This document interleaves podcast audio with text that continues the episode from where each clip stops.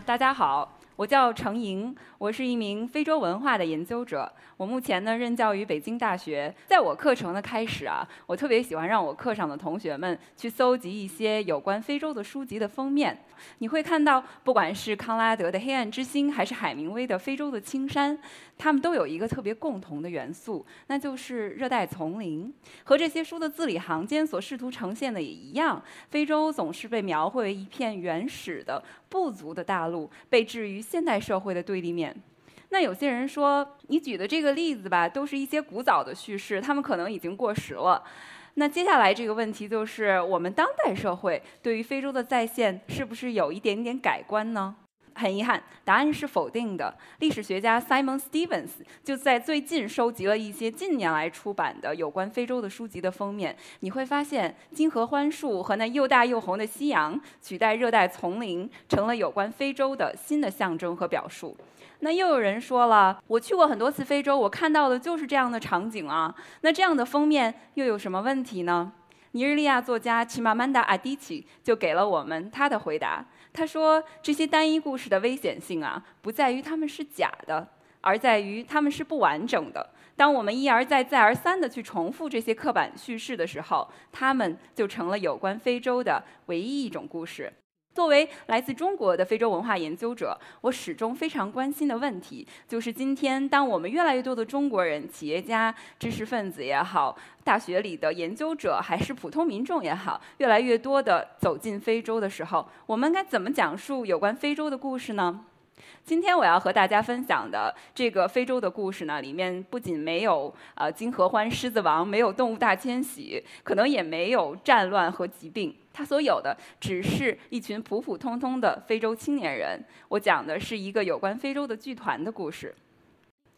在二零一二年的时候，我开始在英国伦敦大学亚非学院的非洲语言文化系攻读博士学位。当时我选的这个研究方向呢是非洲戏剧。而为什么选戏剧呢？一个是我平时就很喜欢看戏，另外一个原因呢是我觉得非洲的戏剧挺特别的，它有着自己非常独特的发展和演进路径。我最开始有一个特别宏大的研究的设想，就是我想从最有名的呃尼日利亚作家，比如第一位获得诺贝尔文学奖的非洲作家沃莱索因卡的作品入手，开始研究西非的戏剧传统。然后呢，我再把它和南部非洲的戏剧传统进行一个比较研究。于是呢，我就把我田野调查的第一站啊选在选在了西非的文化中心拉各斯，它同时也是撒哈拉以南的非洲最大的城市。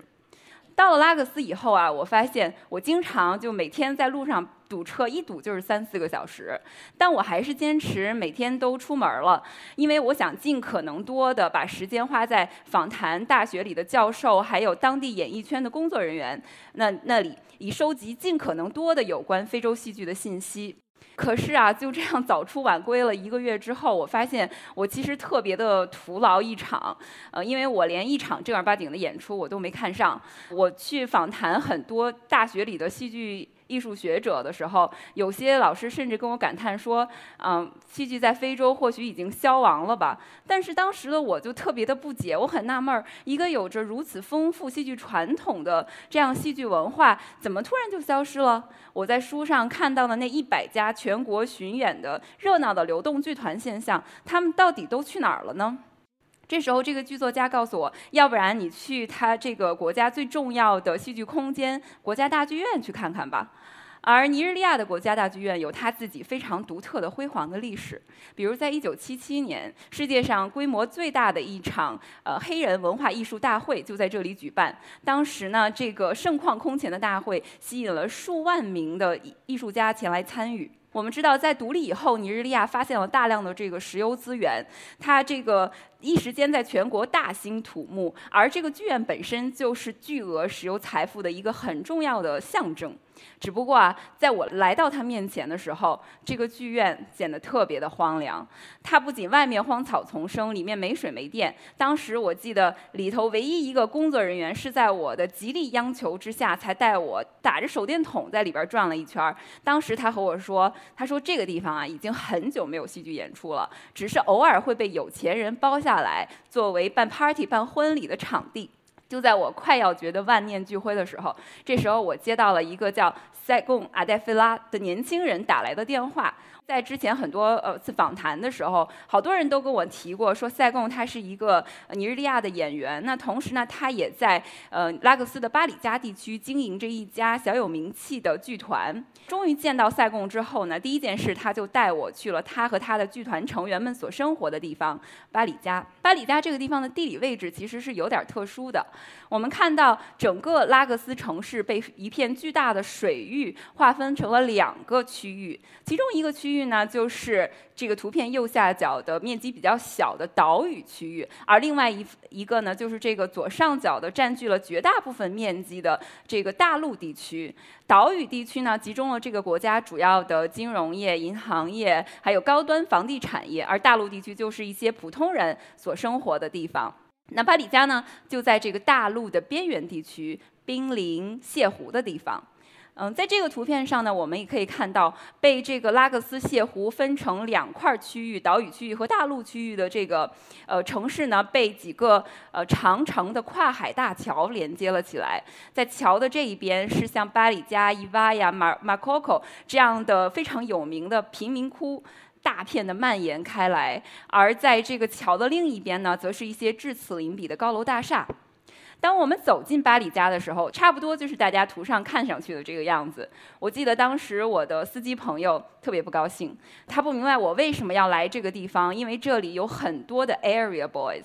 他说的这个 area boys 指的是什么呢？就是尼日利亚特别有名的街头团伙。而这些无业的年轻人啊，他们聚集起来，主要是从事一些非法活动，比如说贩毒、武装抢劫、收取非法的保护费等等。我们又回到了国家大剧院，只不过这一次啊，我们没有从正门进去，而是绕到了它后面一排低矮的平房。在其中一间屋子的门口立着一个小牌子，上面写着“小剧场”。推开门进去呢，我就看到了赛贡的剧团成员们正在里面排练。他们排练的当时这个戏叫做《拾荒者》，讲的就是三兄弟从乡下到城里里面来打拼的故事。他们尝试了很多不同的职业，呃，但是最后呢，都沦落到了这个垃圾填埋场上去生活。这个戏有点像大家都很熟悉的一个剧本，叫做《等待戈多》。可是呢，这个戏又和《等待戈多》有它不太一样的地方。于是呢，我就问这些剧团的成员们：“我说你们怎么会想到要排这样一个故事啊？”然后他们告诉我说：“我们讲的不是《等待戈多》的故事，我们讲的是我们自己的事儿。我们很多人都在这个垃圾场上生活过，我们就是在把它演给更多的人看而已。”在大概七八年前的时候，我其实一下子也没想明白，这个戏它怎么就一下子击中了我呢？嗯，当时我遇到这些年轻人的时候，其实是和他们差不多的同龄人的年纪，而我当时是一个别人口中的这个小镇做题家，尤其是在我准备出国的那段时间，我每天在想的事情就无外乎绩点了、托福考试了，还有完成老师布置的 reading、丰富自己的学术履历这些事。而我面前的这些年轻人，他们好像在过着一种完全不一样的生活，也在问着完全不一样的问题。很可惜，我看完他们的彩排之后，当天我就要坐着飞机回伦敦了。可是，在飞机上，我无论如何都睡不着。我一直在想一个问题：我当初为什么要选那个最有名的戏剧家作为我的研究对象呢？他和我到底有什么关系？而我其实心里面更想研究的，或者我更关心的是这群和我同龄的尼日利亚普普通通的年轻人，他们每天是怎么生活的？他们为什么要搞艺术？于是呢，我就在下飞机之前做了一个决定，就是我要改题目，我要开始研究皇冠剧团的故事。嗯，就这样呢，我和皇冠剧团开始了长达几年的这个交往。这个剧团啊，它最初是一九九六年由我刚刚提到的那个年轻人塞贡和他的几个其他没有什么正经职业的朋友一起在巴里加创立的。而他们这个剧团现在几乎所有的成员呢，也都是巴里加的年轻人，要么失学，要么失业。我的好朋友 Tyvo 就是一个剧团的核心成员。有一次啊，在看他们彩排的时候，这个 Tyvo 就他就凑过来说：“他说你这个人有点意思，我以为你和那些外国人一样啊，就是来拍拍照，然后坐上飞机一去不返的人。结果没想到你又回来了。你回来了之后呢，还天天来，就这样有一搭没一搭的聊天。我就和 Tyvo 说。熟悉起来了。那像 t i l o 这样的剧团的青年人，他的一天究竟是什么样子的呢？每天早晨在凌晨的时候，他就从自己在巴里家的家里出发，来到剧团成员们事先约好的一个排练的空间。而这个排练的空间啊，它是非常不固定的。有时候呢，就是塞贡继父的后院儿；有时候呢，就是他们临时找到了一个废弃的教室；而有时候呢，就是这个棚户区里面的随便一块空地。虽然这个地方不太固定，但是呢，演员们都不约而同地叫它同一个名字。就是 The Lab。就是实验室的意思。那他们每天在排练室里都干点什么呢？每天首先啊，他们来到排练室之后，就会由这个核心成员领着他们去做一些固定的舞步啊、城市的排练，进行一些基本的身体训练。然后呢，他们就会坐下来，围在一起讨论最近在他们身边所发生的一些热点的社会事件。然后呢，他们就围绕几个固定的议题，加入不同的这个音乐元素啊、肢体元素，呃，创造出一些。新的、更加完、有着完整情节的作品，可以给大家举个例子。比如说，有一次下了这个大暴雨，巴里加这个地方好多街区都被淹了。呃，这些这个剧团成员呢，就觉得我们不能就是像某些相关人员一样对这个事儿坐视不管，我们必须得干点什么。于是呢，他们就一合计。就编排了这么一个在泥潭里面摸爬滚打的肢体作品。他们到几个路段破坏最严重的地方去演出了这个戏，吸引了很多人的围观。同时还有一个报纸报道了他们的这个演出。呃，据说啊，是过了没几天，这个地方的路就被填平了。演员们觉得这一定是他们演出的功劳。在没有这个演出的下午和晚上，剧团成员们的时间是相对比较不固定的，比较灵活的。比如说啊，Tyvo 他就会去找自己其他的这个活路。他当过清洁工，卖过二手衣服。最近呢，他和他的这个哥哥，呃，一个会修这个电子元器件的年轻人，回收了几台旧电脑，就在他们的这个巴里加社区里面开了一个小小的游戏厅。当然，在我最开始认识 Tyvo 的时候，他是不会向我分享这些呃生活。细节的，直到我们越来越熟悉之后，他才告诉我，有很长的一段时间，他都在这样的非正式的夜市摊位上，向路人卖泡面为生。通过这样零零散散、杂七杂八的小生意，终于攒了一点钱之后呢 t y v o 就想要弥补一下他没有上过大学的遗憾，于是他就去申请了巴里家附近的一个大学，也就是拉克斯大学的呃戏剧方面的成人教育项目。但是很可惜，他从来都没有拿到过这个学位。呃，因为他缺了好多重要的学分儿，有好几次啊，他要叫着我和他一起去学校里面找老师求情，能不能通融一下，就是给了他这几个学分儿。但是老师们肯定都不愿意，因为他可能要么没来上课，要么没来考试。他要当时倒是也没争辩什么，可是当我们走出学校的时候，他就告诉我说，他其实每天面临的呢是要么。去上课，要么去干活的一个抉择。而如果当天他不去工作的话，他连一天当中唯一的一顿正餐都没有保证。h a v o 的这种生存生存状态，其实，在剧团成员当中是非常常见的。他们往往要不停地奔波于好多种不同的社会角色和零工角色之间。你比如说，剧团的女演员，她们经常就是帮别人洗衣服啦、做衣服，在发廊、美容院打零工这样的这个呃不同的工作。一个我特别关心的问题啊，就是他们的这种非常动荡不安的日常生活经验，到底是怎么样来影响他们的演出的呢？随着剧团越来越有名，很多西方的艺术机构就邀请他们到不同的国家和城市里面去演出。我也收集了很多西方的剧评家对他们的评论，他们经常用一些特别大的词儿，比如说，嗯，很先锋、很大胆等等。但是呢，我就觉得这些话呢，可能都没说到点儿上，因为在我看来，这个剧团成员的演出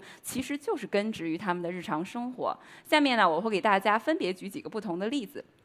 比如说，大家现在所看到的这个图片上，演员们手中握着的是一个呃汽油桶，他们管这个桶叫 jerrycan，就是他们家家户户都有这个东西，而且这个东西对他们来说特别的扎心。为什么呢？因为这个小小的物件，它其实代表了尼日利亚这个国家最大的悖论之一。我们前面刚刚讲到，尼日利亚有非常丰富的石油资源，它是撒哈拉以南的非洲最大的原油出产国。但是值得注意的是，与此同时，它还是撒哈拉以南的非洲最大的成品油进口国。也就是说，这个国家呢，它虽然有非常丰富的石油资源，但并没有真正的惠及普通的民众。长时间以来，他们国家都没有自己的炼油厂，于是这个石原油出口、成品油进口的这个巨大的利益链条就被一些精英和权力阶层所牢牢地把持着。所以，尼日利亚的观众看到这个东西，就会觉得五味杂陈，气不打一处来。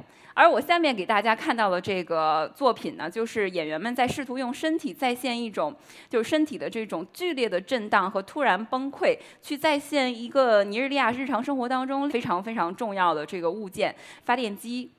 为什么要用发电机啊？因为即便是像在拉各斯这样的超级大都市，呃，这个城市也没有基础的供电设施和电网。如果不是这些中国产的发电机，他们可能家家户户都没有电可以用。每到油荒的时候，人们就不得不拎着这样的发电机去那个大大小小的加油站里面排长龙等待这个，呃，加油。所以呢，这个发电机的轰隆隆的声音也成了拉各斯这个城市所特有的一个背景音。有一段时间，我因为又要上课又要调研，所以需要往返于拉各斯和伦敦之间。每次一回到伦敦，我就觉得好像少了点什么。终于有一天走在伦敦的街上，我发现，嗯，这个城市所没有的就是这种拉各斯的呃发电机的轰鸣音。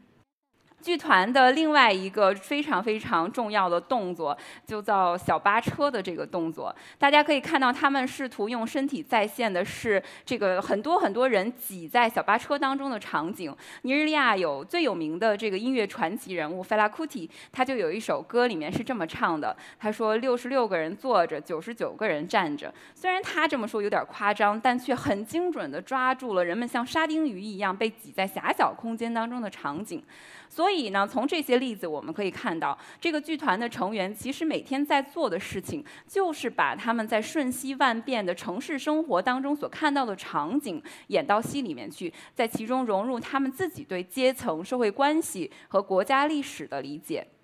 他们基本上在排戏的时候就是就地取材，有什么用什么。就连在这个演出地点的选择上也是这样的。比如，经常他们都顾不起这个固定的演出场所，他们就会选择这样人流聚集的呃市场啊、小巴车站、公共公共广场等等这样的地方来举行他们的演出。大家现在在图片当中所看到的就是我的好朋友 Tyvo 他主演的一个有关青年人日常生活经验的这么一个戏。你能看到，在这个图片当中 t y b o 的身上套着沉重的这个镣铐，同时象征着他命运的绳索被一些西装革履、戴着墨镜的人牢牢地把控着。当时 t y b o 叫我去帮他们记录这个戏的现场，啊，我去了之后发现，这个集市就是 t y b o 的母亲平常卖菜的一个集市。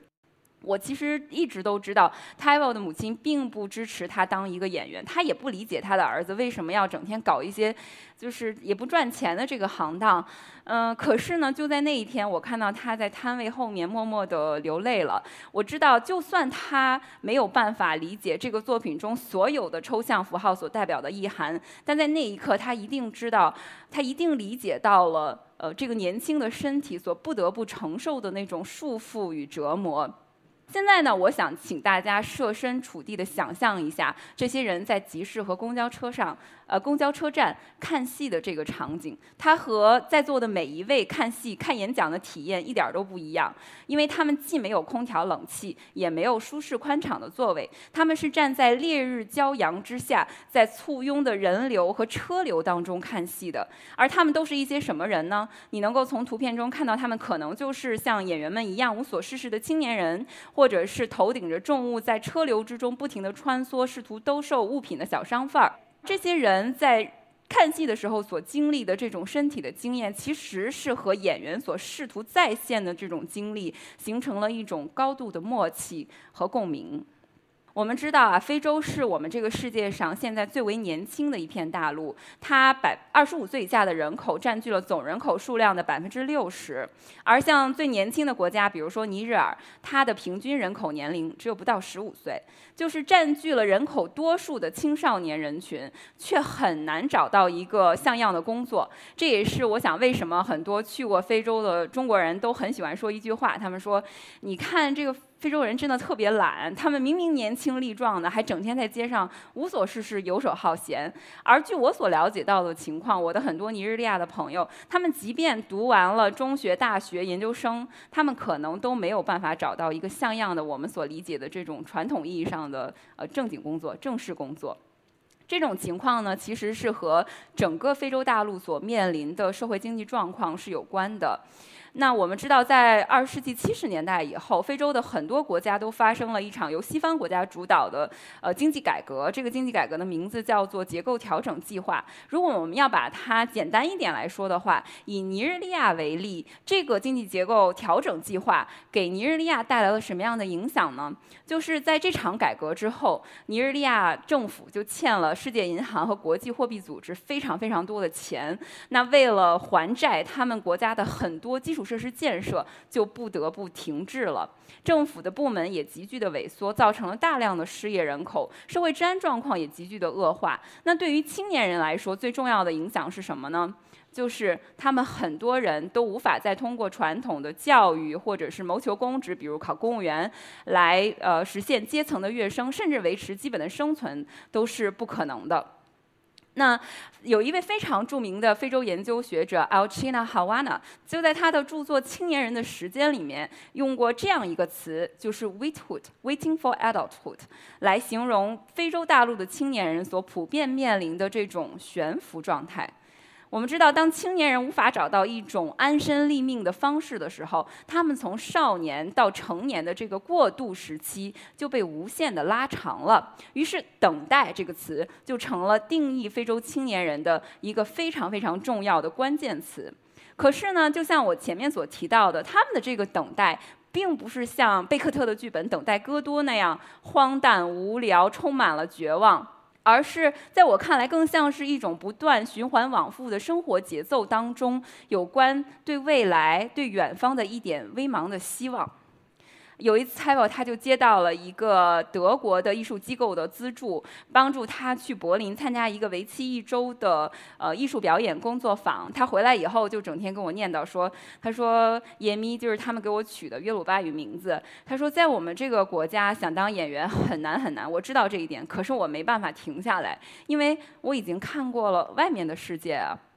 T a 这个人他还有一个口头禅，叫做 “No condition is permanent”。我敢打赌，如果你去过尼日利亚，你一定曾经在街上看的小巴车和这个三轮车的背后看到过这样一句特别常见的标语。在我看来，这句话体现了尼日利亚人特别经典的传统生存哲学。这句话是什么意思呢？就是说，没有什么是一成不变的，唯一不变的只有改变本身。当我真正琢磨明白这句话的时候，我好像突然一下子就理解了我周边很多尼日利亚的年轻人。比如我的司机朋友，他每天辛辛苦苦的出车，他把挣来的钱都拿来干嘛了呢？他去那种小的音乐工作室里面，给他自己录了好多唱片儿，然后他见人就发。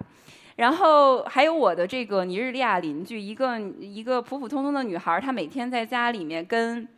他的妈妈学做衣服，他虽然他的妈妈想让他成为一个裁缝，但是他经常心不在焉，他就去收集很多有关这个国际名模的信息，因为他想成为一个模特。还有我的这个好朋友 t a b o 他每天想的事情就是我要通过跳舞变得更有名、更有钱，让我的家人住到维多利亚岛上的漂亮房子里面去。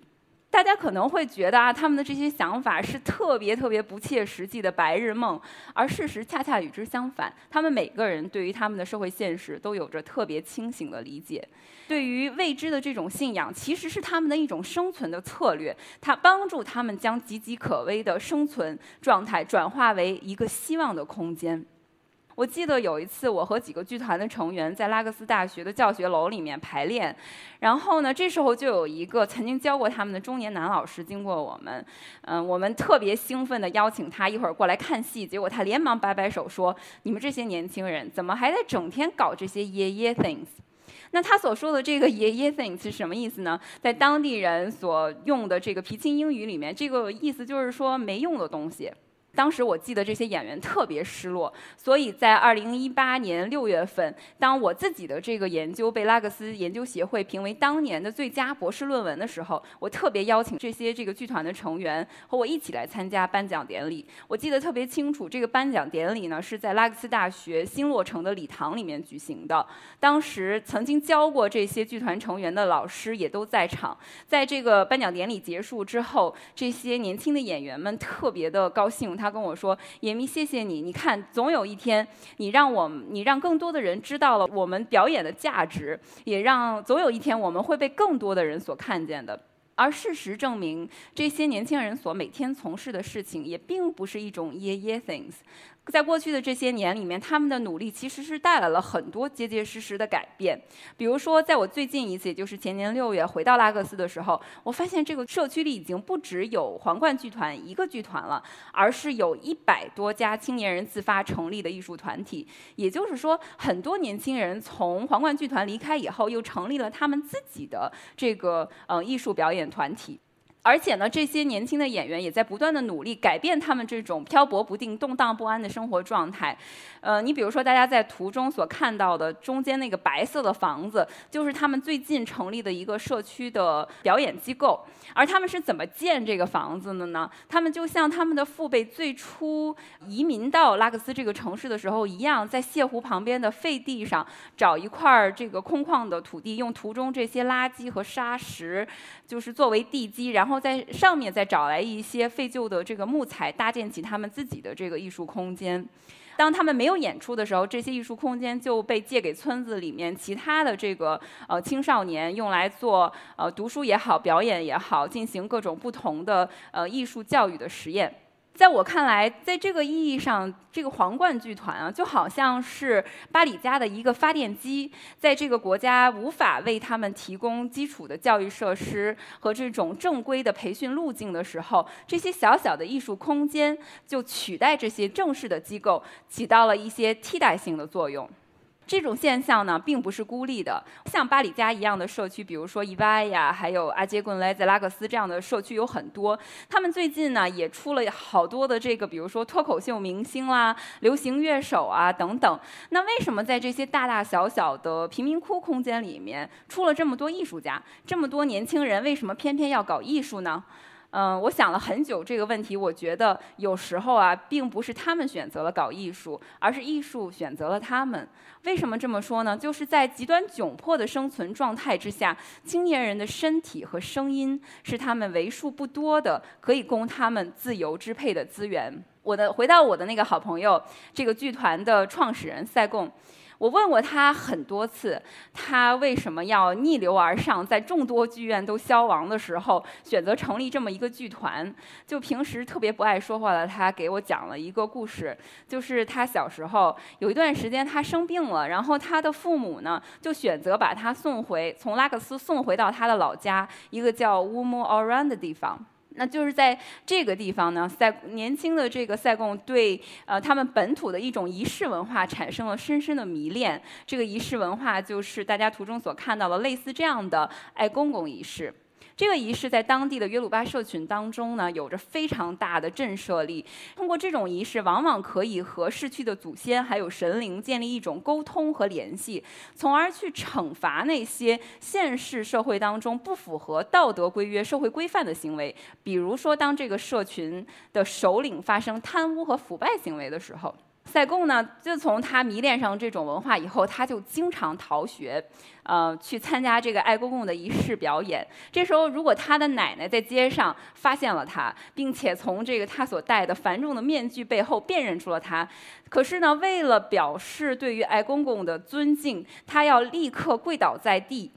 嗯，等赛公公放学，就是回到家以后，脱掉了这个呃爱公公仪式表演的面具之后，他会因为他逃学而再把他毒打一顿。而且他从来不把自己看作是一个先锋的表演艺术家或者是行为艺术家。他说呢，他就是一个讲故事的人。不管他被邀请去哪些国家演出，或者是去参加什么样规模的艺术节，他和童年时候那个在爱公公游行队伍里的孩子并无二致。通过这个故事，其实我也理解了为什么剧团成员要一直坚持去做这样的事情。当他们在说坚持是因为我们无法承担沉默的代价的时候，他们其实在坚持的是一个自我表达与公共表达的传统。当他们一遍又一遍地去重复那句口头禅 “No condition is permanent” 的时候，他们其实。并不是一在进行一种自我麻痹，啊，恰恰相反，这句话对他们而言有着特别重要的意涵，那就是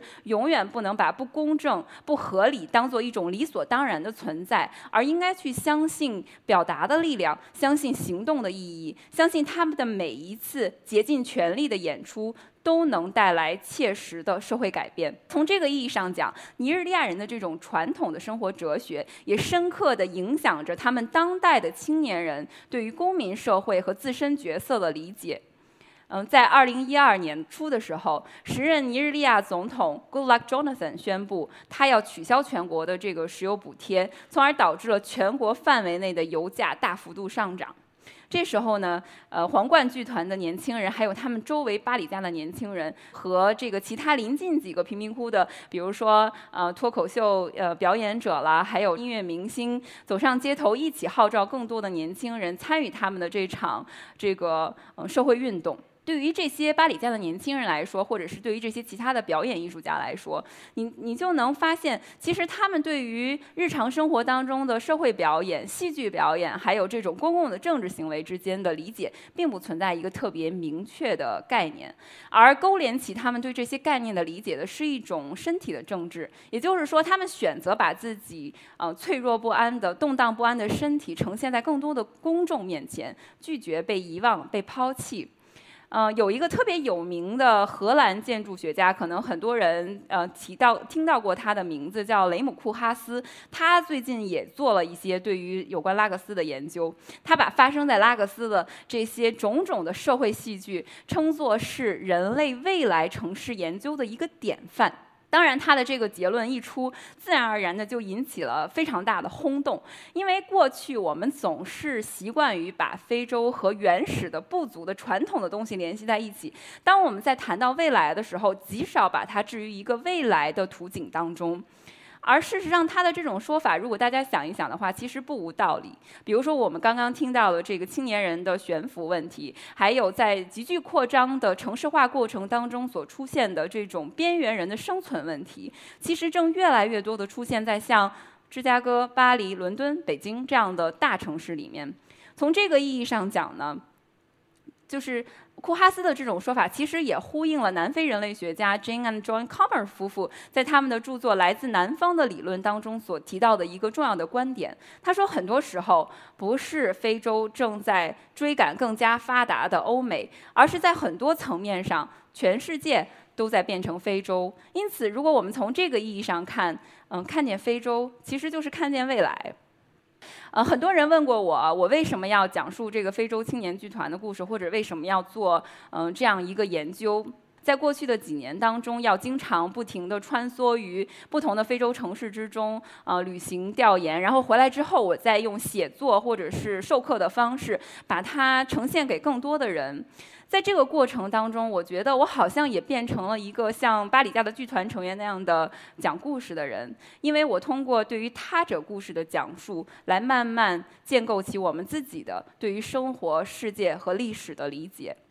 嗯，就像每一次我重新的回忆起，或者是讲到我认识的这些剧团成员们的时候，我都比从前更加强烈的意识到个体和公共之间这种如此紧密的联系。我觉得他告诉我们，不管我们现在所身处的位置是怎样的边缘，我们除了从日渐萎缩的公共空间中撤退，一定还有别的选择，那就是以个体的力量去抵御公共生活的消失。而这也是为什么我今天来一席讲故事的原因。谢谢大家。